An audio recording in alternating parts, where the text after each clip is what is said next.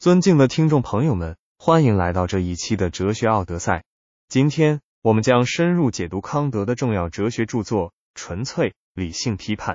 这部作品在哲学史上具有举足轻重的地位，为我们揭示了人类理性的局限与可能性。在接下来的时间里，我们将带领您了解康德的哲学思想、历史背景以及对后世哲学的影响。康德这位哲学巨匠为我们打开了一扇通往认识世界的新窗口。在《纯粹理性批判》这部伟大的著作中，康德提出了批判哲学的核心观念，并为后世的哲学研究奠定了基础。那么，什么是批判哲学？批判哲学是康德试图在经验主义与理性主义之间找到一条平衡之道的哲学体系。他以批判性的态度对待人类理性的能力和局限，从而揭示了人类认识世界的基本原则。为了更好的理解康德的哲学思想，我们需要回到十八世纪，那时的欧洲正处于启蒙运动时期，这是一个充满活力与变革的时代，科学。技术和文化在此时取得了突飞猛进的发展。然而，在哲学领域，不少学者仍在争论理性与经验、理论与实践之间的关系。正是在这种大背景下，康德这位德国哲学家以其独树一帜的批判哲学理论，勇敢的向前哲学家发起挑战，为后世哲学界开辟了新的道路。康德生活在启蒙时代，这一时期的德国哲学界。主要受到了英国经验主义和法国理性主义的影响。然而，这两种思潮在解决人类认识世界的问题时，往往陷入了僵局。经验主义强调感性经验在认识中的重要性，但它无法解释我们如何从有限的经验中获取普遍的知识。而理性主义主张我们可以通过纯粹理性获得知识，但他忽视了感性经验在认识过程中的作用。康德在对这两种思潮。进行深入的批判和继承的基础上，提出了他自己的批判哲学体系，试图在理性与感性、先验与后验之间找到平衡。康德通过对哲学史上的经验主义和理性主义的批判，为我们展示了一种全新的认识世界的方式。他认为，人类认识世界的过程中，理性与感性相互作用，先验与后验相辅相成。康德指出，我们无法通过纯粹理性直接认识事物的本质。而是要通过感性与理性的共同作用，构建出一套鲜艳的知识体系。这就是康德所谓的批判哲学。在这里，我们可以看到，康德成功的为启蒙时代的哲学画上了一个圆满的句号，同时也为后世的哲学研究开辟了一条新的道路。随着我们对康德的纯粹理性批判的深入了解，我们将发现这部著作不仅是一部哲学史上的巨著，更是一部对后世哲学家。产生了深远影响的经典之作。接下来，我们将深入探讨纯粹理性批判中的核心概念。这些概念是康德批判哲学的基石，也是我们理解这部作品的关键。在康德的哲学体系中，纯粹理性是一个至关重要的概念。康德认为，纯粹理性是指不依赖经验的、纯粹出于理性的认识能力。然而，他同时指出，纯粹理性在认识世界是存在局限性。因为我们无法直接通过纯粹理性认识到事物的本质。康德认为，要想真正了解世界，我们需要结合感性与理性的共同作用。空间与时间是康德哲学中的另外两个核心概念。康德将它们视为鲜艳的表象，认为它们并非客观存在于外部世界中的实体，而是我们主观感知世界的方式。举个例子，当我们看到一辆正在行驶的汽车时，我们感知到的汽车的形状和运动，是通过空间和时间这两个鲜艳表象加工而来的，而非直接从外部世界获取。理解与感性在康德的哲学体系中也占据着举足轻重的地位。感性是指我们通过感官直接感知外部世界的能力，如视觉、听觉等；而理解则是我们对所感知到的信息进行加工、概括、推理的能力。康德认为，理解与感性相互依赖。共同参与认识世界的过程，感性为理解提供原始数据，而理解则通过加工这些数据来生成知识。能指与所指是康德在探讨人类认识过程中的一个重要区分。能指是指我们用来描述事物的语言或概念，而所指则是这些语言或概念所代表的真实事物。康德强调，我们无法直接通过能指来认识所指的本质，而只能通过鲜艳的知识体系来建立它们之间的联系。通过以上的介绍，我们可以看到康德在纯粹理性批判中所提出的核心概念，为我们揭示了人类认识世界的奥秘。康德的哲学体系强调理性与感性、先验与后验的相互作用和平衡，为我们提供了一种全新的认识世界的方式。在此基础上，康德将人类认识分为两个层次：现象层次和物自体层次。现象层次是我们通过感性与理性所能直接感知和理解的世界，而物自体层次则是超出我们认识能力范围的事物的本质。康德指出。我们无法通过纯粹理性直接认识物自体，只能通过现象来了解它。在康德的哲学体系中，道德和自由也是至关重要的议题。康德认为，道德行为应当基于道德法则，而不是个人欲望或社会规范。他提出了著名的道德准则——人格原则，要求我们在行为决策时始终尊重他人的人格尊严。此外，康德将自由视为一种内在的道德能力。强调道德行为的自由选择。通过以上对康德纯粹理性批判核心概念的解读，我们可以看到这部作品在哲学史上具有举足轻重的地位。康德的批判哲学不仅为我们提供了一种全新的认识世界的方法，还为道德哲学和政治哲学的发展奠定了基础。现在，我们将深入探讨这部著作的主要部分，并在必要的时候为您提供举例说明。带您更深入的了解康德的先验哲学。首先，让我们回顾一下纯粹理性批判中的原理论部分。康德在这里探讨了先验哲学的可能性，即如何通过纯粹理性来建立知识体系。例如，康德认为几何学和算术学都是基于先验知识的学科，因为它们的基本原理不依赖于经验，而是源于我们的纯粹理性。接下来是分析部分。康德首先提出了空间和时间的鲜艳表象。他认为，空间和时间并非客观存在于外部世界的实体，而是我们主观感知世界的方式。例如，当我们看到一幅画时，我们所感知到的画中的景物是通过空间和时间这两个鲜艳表象加工而来的。接着，康德详细阐述了分类表，总结了十二种范畴。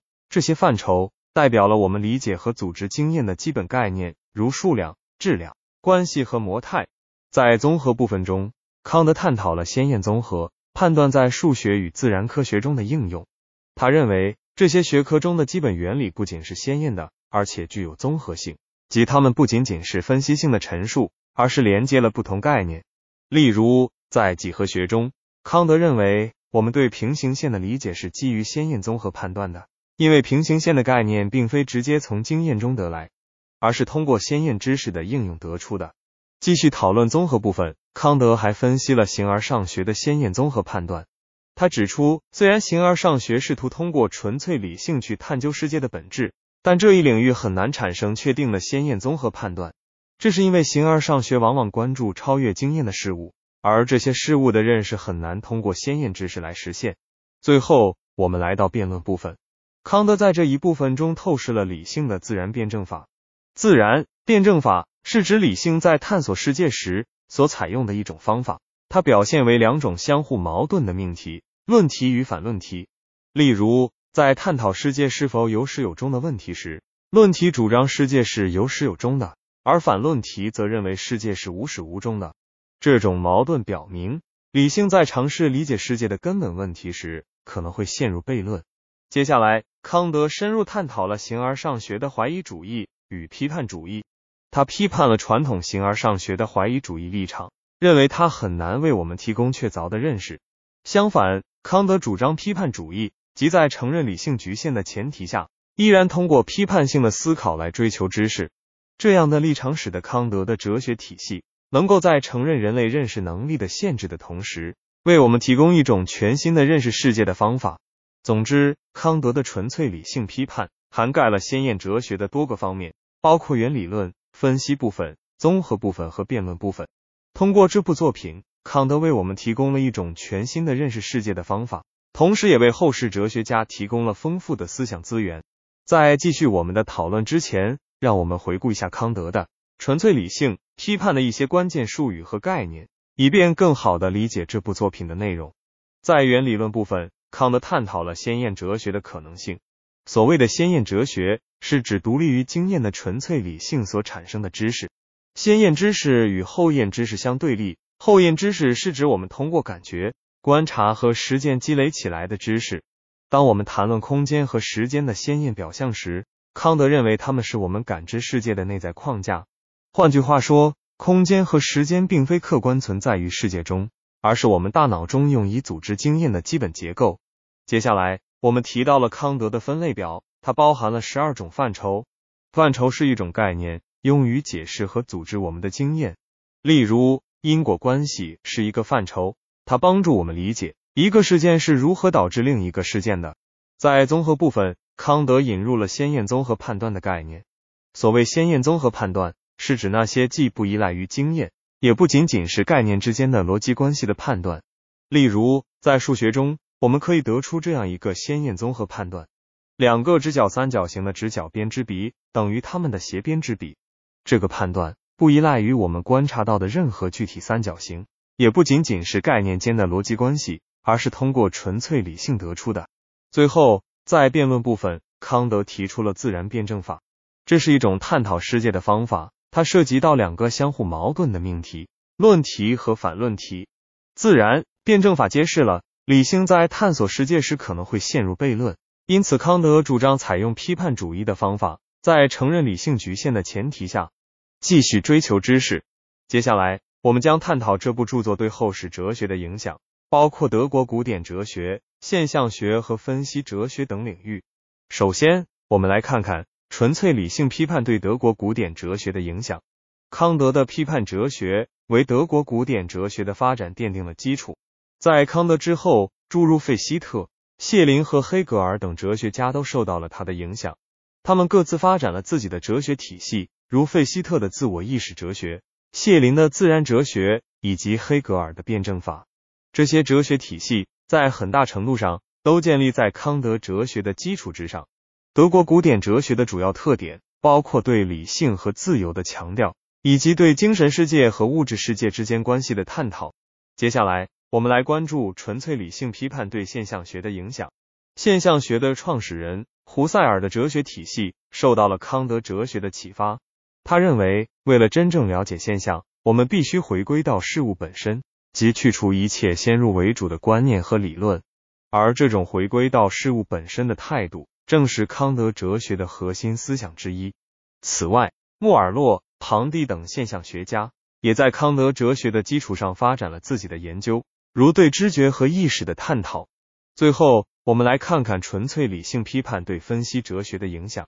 罗素和维特根斯坦等分析哲学家的逻辑哲学思想，在某种程度上受到了康德哲学的启示。他们关注语言和逻辑结构，试图揭示概念之间的内在联系。这与康德对先验知识和范畴的研究有着密切的联系。同时，康德主义和逻辑实证主义的交融。也反映了康德哲学在分析哲学领域的影响。这种交融体现在康德对知识的批判性审视，以及逻辑实证主义对科学知识的独特关注之中。总之，康德的纯粹理性批判在哲学史上具有重要地位。他对德国古典哲学、现象学和分析哲学等领域产生了深远的影响。康德的思想为后世哲学家提供了丰富的启示和资源，推动了哲学的发展。从费希特、谢林和黑格尔，再到胡塞尔和穆尔洛庞蒂，以及罗素和维特根斯坦，我们可以看到康德哲学的强大影响力，以及他在不同哲学流派中所扮演的关键角色。我们已经讨论了康德的纯粹理性批判对后世哲学的影响，现在我们将进一步探讨这部作品对现代科学与哲学的启示。首先，康德让我们认识到了人类认识论的局限性。通过分析先验知识与后验知识的区别，康德揭示了人类理性在认识世界时的限制。这种认识对现代科学研究具有启示意义，提醒我们在追求科学真理时要保持谦逊和审慎。其次，康德的哲学思想为科学方法的哲学反思提供了深刻的启示。康德强调，科学研究不仅需要对现象进行观察和实证检验，还需要对先验的概念和原则进行反思。这种观点启发了许多科学家和哲学家对科学方法进行更为深入的思考。再次，康德对先验与后验的关系探讨，为现代哲学和科学提供了重要的启示。康德认为，先验知识与后验知识相互作用，共同构成了我们对世界的认识。这种观点对现代哲学家如胡塞尔等现象学家，以及罗素、维特根斯坦等分析哲学家的研究具有重要影响。现在，让我们总结一下本期节目的内容。康德的纯粹理性批判在哲学史上具有举足轻重的地位。这部作品不仅深刻地探讨了人类认识论的局限性、科学方法的哲学反思，以及先验与后验知识的关系，还对德国古典哲学。现象学和分析哲学等领域产生了深远的影响。康德的纯粹理性批判为我们提供了一种全新的认识世界的方法，同时也为现代哲学的发展奠定了基础。在今天的世界中，康德的哲学思想依然具有重要的启示作用，为我们认识世界、解决哲学问题提供了丰富的资源。这一期的哲学奥德赛就到这里，我们下一期再见。